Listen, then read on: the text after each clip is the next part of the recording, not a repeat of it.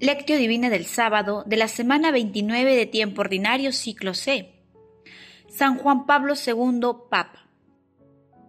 Pero el viñador contestó, Señor, déjala todavía este año. Yo renovaré la tierra alrededor de ella y la abonaré. A ver si comienza a dar fruto. Y si no da, lo cortas. San Juan capítulo 13, versículo del 7 al 9. Oración inicial. Santo Espíritu de Dios, amor del Padre y del Hijo, ilumínanos con tus dones para que podamos comprender los tesoros de la sabiduría que Jesús nos quiere revelar en este día.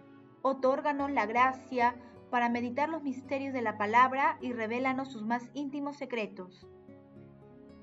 Madre Santísima, intercede ante la Santísima Trinidad por nuestra petición. Ave María Purísima, sin pecado concebida. Paso 1. Lectura. Lectura del Santo Evangelio según San Lucas capítulo 13, versículos del 1 al 9. En una ocasión se presentaron algunos a contar a Jesús acerca de unos galileos cuya sangre Pilato mezcló con la de los sacrificios que ofrecían. Jesús les contestó, ¿piensan ustedes que estos Galileos eran más pecadores que los demás Galileos? ¿Porque acabaron así? Les digo que no. Y si ustedes no se convierten, todos acabarán de la misma manera. Y aquellos dieciocho que murieron aplastados por la torre de Siloé, ¿piensan ustedes que eran más culpables que los demás habitantes de Jerusalén? Les digo que no. Y si ustedes no se convierten, todos padecerán de la misma manera. Y les digo esta parábola. Un hombre tenía una higuera plantada en su viña y fue a buscar fruto en ella y no la encontró. Dijo entonces el viñador, Ya ves, hace tres años que vengo a buscar fruto en esta higuera y no la encuentro. Córtala, porque ha de ocupar el terreno inútilmente. Pero el viñador contestó, Señor, déjala todavía este año, yo renovaré la tierra alrededor de ella y la abonaré, a ver si comienza a dar fruto, y si no da, la cortas. Palabra del Señor, gloria a ti, Señor Jesús. Queridos hermanos y hermanas, nuestras comunidades cristianas tienen que llegar a ser auténticas escuelas de oración donde el encuentro con Cristo no se exprese solamente en petición de ayuda, sino también en acción de gracias, alabanza, adoración, contemplación, escucha, viveza de afecto hasta el arrebato del corazón, una oración intensa, pues que sin embargo no aparta el compromiso de la historia, abriendo el corazón al amor de Dios, lo abre también al amor de los hermanos y no hace capaces de construir la historia según el designio de Dios. San Juan Pablo II.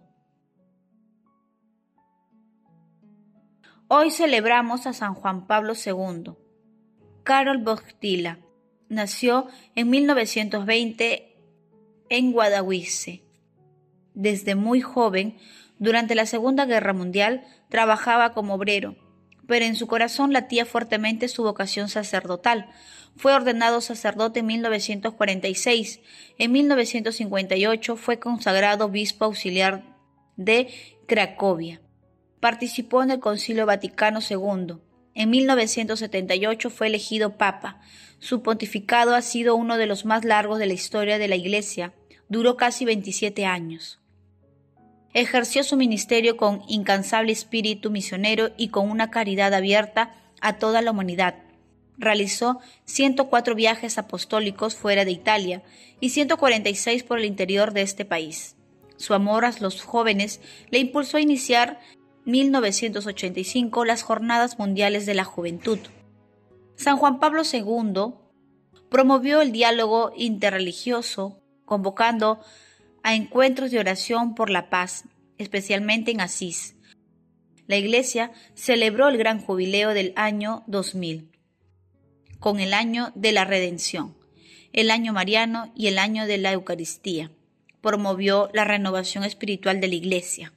Realizó numerosas canonizaciones y beatificaciones para mostrar innumerables ejemplos de santidad que sirvieran de estímulo a los hombres de nuestro tiempo. Dejó como legado múltiples documentos. Juan Pablo II falleció el 2 de abril de 2005. El Papa Benedicto XVI lo beatificó el 1 de mayo de 2011 y el Papa Francisco lo canonizó junto a Juan XXIII el 27 de abril del 2014. El pasaje evangélico de hoy tiene dos partes que están íntimamente relacionadas en la primera. Jesús realiza dos exhortaciones al arrepentimiento y en la segunda parte Jesús narra la parábola de la higuera de sin frutos. Paso 2. Meditación. Queridos hermanos, ¿cuál es el mensaje que Jesús nos transmite a través de su palabra? La conversión mediante el arrepentimiento es el fruto que Dios espera de nuestra reflexión.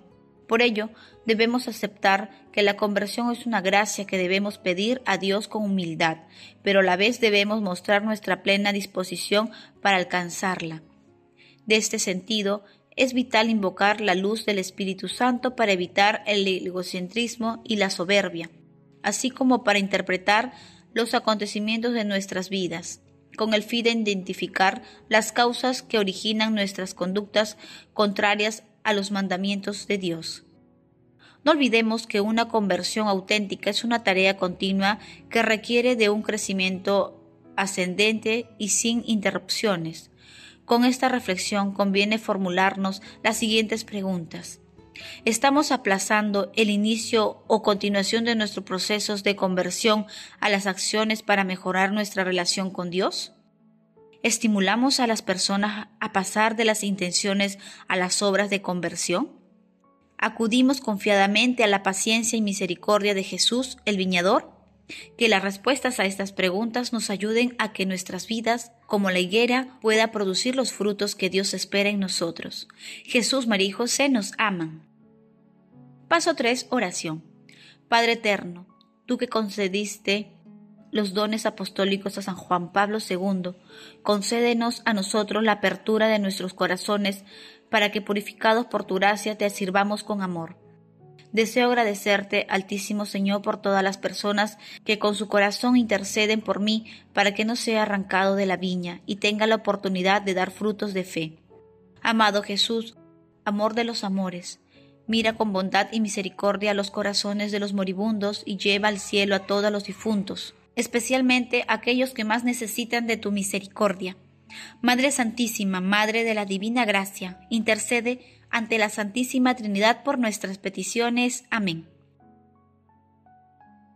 Paso 4. Contemplación y acción. Hermanos, contemplemos a nuestro Señor Jesucristo con una homilía de San Juan Pablo II. Nuestro tiempo nos invita, nos impulsa y nos obliga a mirar al Señor y a sumergirnos en una meditación humilde, y devota sobre el misterio de la suprema potestad del mismo Cristo, el que nació de María Virgen, el Hijo del Carpintero, ¿cómo se le consideraba? El Hijo de Dios vivo, como confesó Pedro, vino para hacer de todos nosotros un reino de sacerdotes. El Concilio Vaticano II nos ha recordado el misterio de esta potestad y el hecho de que la misión de Cristo, sacerdote, profeta, maestro, rey, continúa en la Iglesia, todo el pueblo de Dios participa de esta triple misión. Que todo el pueblo de Dios participe en esta triple misión de Cristo y permanezca siempre bajo la potestad del Señor, la cual tiene su origen no en los poderes de este mundo, sino en el Padre Celestial y en el ministerio de la cruz y de la resurrección. La potestad absoluta y también dulce y suave del Señor responde a lo más profundo del hombre, a sus más elevadas aspiraciones de la inteligencia, de la voluntad y del corazón. Esta potestad no habla con un lenguaje de fuerza, sino que se expresa en la caridad y en la verdad. Elevo hoy una oración fervorosa, humilde y confiada. Oh Cristo, haz que yo me convierta en servidor y lo sea de tu dulce potestad. Servidor de tu potestad, que no conoce ocaso, haz que yo sea un siervo, más aún siervo de tus siervos. Hermanos y hermanas, no tengáis miedo de acoger a Cristo y aceptar tu potestad. Ayudad al Padre y a todos los que quieran servir a Cristo, y con la potestad de Cristo servir al hombre y a la humanidad entera. No temáis, abrid de par en par las puertas a Cristo, abrid a su potestad salvadora los confines de los estados, los sistemas económicos y los políticos, los extensos campos de la cultura, de la civilización y del desarrollo. No tengáis miedo. Cristo conoce lo que hay dentro del hombre, solo Él lo conoce. Con frecuencia el hombre actual no sabe lo que lleva dentro, en lo profundo de su ánimo, de su corazón. Muchas veces se siente inseguro sobre el sentido de su vida en este mundo. Se siente inválido por la duda que se transforma en desesperación. Permitid, pues, os lo ruego, os lo imploro con humildad y con confianza. Permitid que Cristo hable al hombre. Solo Él tiene palabra de vida, sí, de vida eterna. Hermanos, oremos juntos. Señor, no quiero aplazar más el inicio o continuación de mi proceso de conversión. Por eso, Señor, me comprometo a acercarme con humildad y arrepentimiento sincero a tu misericordia y a participar de la Eucaristía. Señor, me comprometo a realizar obras de misericordia corporales y espirituales y así ser una persona que fructifique tu palabra. El amor todo lo puede. Amemos, que el amor glorifica a Dios. Oración final. Gracias Señor Jesús porque tu palabra nos conduce por caminos de paz, amor y santidad. Espíritu Santo, ilumínanos para que la palabra penetre a lo más profundo de nuestras almas y se convierta en acción. Dios glorioso, escucha nuestra oración. Bendito seas por los siglos de los siglos. Madre Santísima, intercede ante la Santísima Trinidad por nuestra petición. Amén.